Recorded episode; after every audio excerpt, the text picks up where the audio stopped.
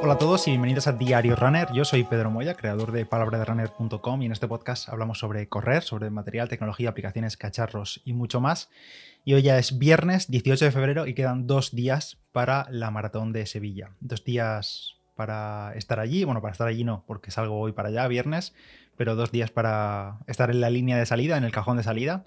Y esta semana, la verdad, ha sido una semana bastante tranquila en cuanto a entrenamientos. De hecho, está, estoy grabando esto el mismo viernes por la mañana y acabo de llegar de entrenar el que sería el penúltimo entrenamiento de la preparación, que básicamente han sido 7 kilómetros muy tranquilito a ritmo de 5.30, 5.40 y hacia el final, pues 6 aceleraciones, 6-7 aceleraciones, no sé cuántas han salido, de unos 100 metros más o menos a 3.30 y poco. Y con eso, pues solo me queda un entrenamiento más, la verdad, que será allí ya en Sevilla, mañana sábado, eh, a primera hora, supongo que ya me lo quitaré de en medio un poco para soltar las piernas y, sacar todo el material de la maleta, digamos, y ya está listo. Y la verdad que diría si alguien se anima a un trote mañana sábado en Sevilla, pero la verdad que prefiero no hacer quedada, digamos, porque no sé aún a qué hora saldré, ni por qué zona, ni nada. Así que en principio eh, lo vamos a dejar para otra ocasión en la que no haya tanto estrés antes de, la carrera.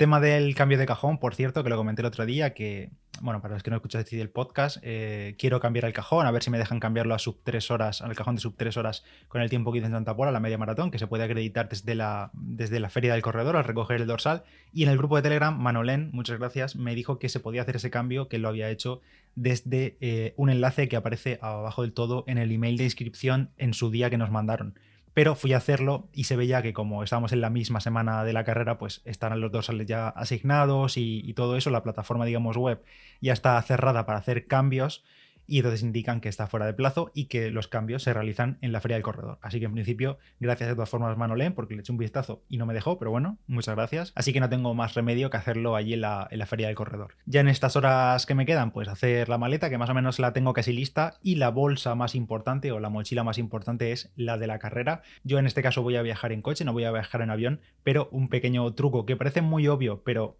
mucha gente se la ha liado por eso, es que si viajáis en avión, siempre hay que llevar en la maleta de mano, en la que va con vosotros siempre en el avión, no la que facturéis, siempre ahí hay que llevar el kit completo de la carrera. Zapatillas, ropa, mm, nutrición, mm, reloj, eh, accesorios, calcetines, lo que os haga falta, siempre en una mochila separada o en la misma mochila que llevéis de mano si os cabe, pero siempre eso con vosotros. Nunca facturéis y tal, porque se han dado muchos casos de gente que, bueno, pues se pierde la, la maleta o a saber lo que pasa, no llega al destino a tiempo y es una liada bastante gorda si vais en coche y todo eso, en tren, en ave, pues da igual, pues que la lleváis siempre con vosotros, no vais a facturar nada. Pero en el caso de facturar maleta, eh, si lo hacéis, que no facturéis las cosas de, la carrera. Yo lo llevo todo en una mochililla separada, lo que sería el kit del día de la, de la maratón, de la carrera, y básicamente pues me he hecho un checklist muy básico, con pensando qué me, cómo me vestiría un día normal y pues eso, apuntándolo y metiendo cosa a cosa a la mochila y de todas formas, ahora después antes de salir, pues le daré tres o cuatro repasos para que no se olvide nada, o al menos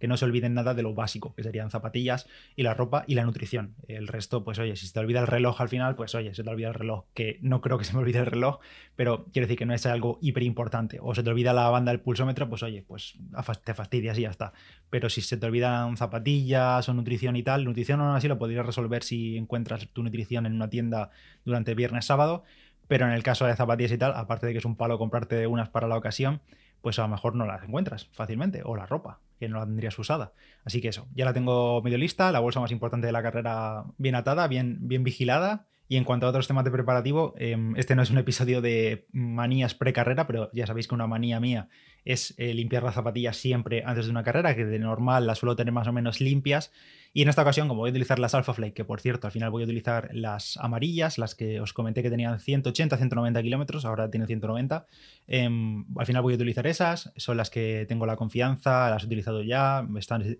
hechas entre comillas al pie a mi pie y esas son las que voy a utilizar. Y resulta que como después de Santa Pola, que nos cayó lo que nos cayó, eh, las limpié bastante a fondo porque estaban hechas un asco y se iban a quedar negras si no las limpiaba después de toda la mierda del asfalto, pues están prácticamente limpias. Así que no las he retocado, están súper limpias y ese es mi principal preparativo de cara a la carrera. También todos los cacharros bien cargados, en este caso pues el reloj, el pulsómetro que llevo brazalete y el street y el sensor de la zapatilla, bien cargados todos, los estoy ahora mismo cargando aquí a mi lado, pero igualmente siempre me suelo llevar las carreras, sobre todo si no son, pues eso, si viajas, que no vas a estar en casa, me llevo casi siempre los cables para cargarlo todo.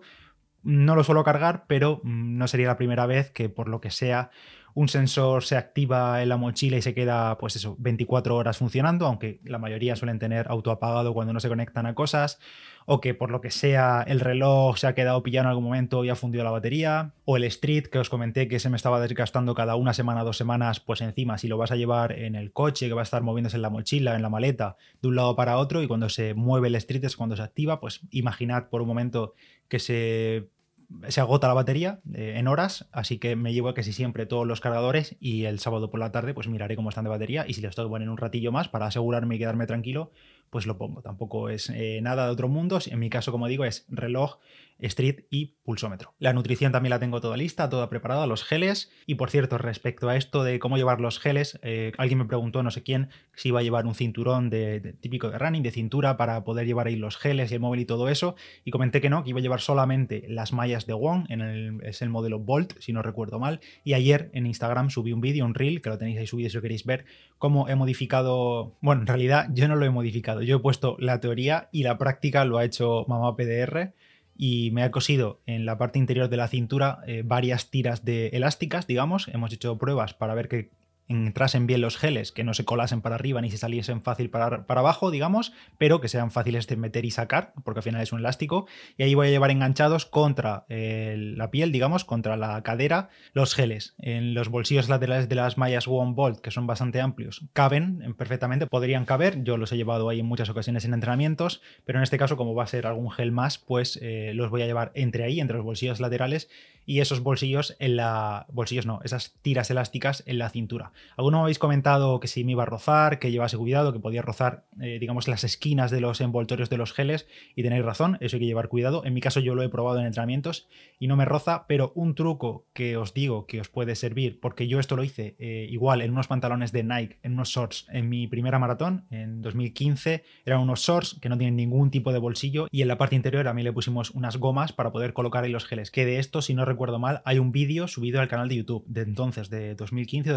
2016 que se puede ver ahí las gomas. Pues en aquel momento los geles que utilizaba, que si no me falla la memoria son, eran de la marca Gu, también tenían unas esquinas un poco afiladas, digamos, y me rozaban un poco, y lo que hice fue liarlos con cinta, digamos, no sé si fue cinta de carrocero o fue esparadrapo o algo así, entonces un truco puede ser liar o cortar muy bien las esquinas para que no sean puntiagudas y ponerle eso. Yo en mi caso no le voy a poner nada en principio porque no, no me rozan, vamos, los utilizan en entrenamientos y no me roza llevándolos en esa posición, pero claro, si lo vais a hacer, si lo vais a imitar o, o hacerlo a vuestra manera, pues probadlo primero y no vayáis directamente al día de la carrera a probar algo nuevo, que esto ya sabéis que es un básico. Pero bueno, que en Instagram tenéis ese reel en el que os he enseñado las mallas y cómo quedan con esas gomas. Y creo que no me dejo nada más. Eh, todo listo para Maratón Sevilla. De nuevo, mucha fuerza a todos los que vais a estar por allí, que sé que sois bastantes, la verdad. Mucha gente va a estar por ahí este fin de semana. Digamos que es la carrera principal de, este fin de semana en España.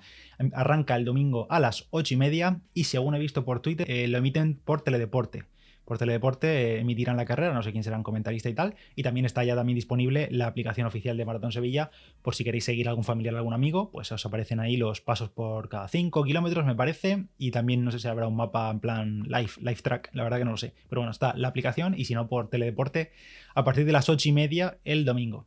Nada más por el episodio de hoy. Ya os contaré la semana que viene qué tal ha ido, o el mismo domingo y nos escuchamos eh, pronto. Yo soy Pedro Moya, Palabra de Runner en Instagram y que tengáis buen fin de Chao.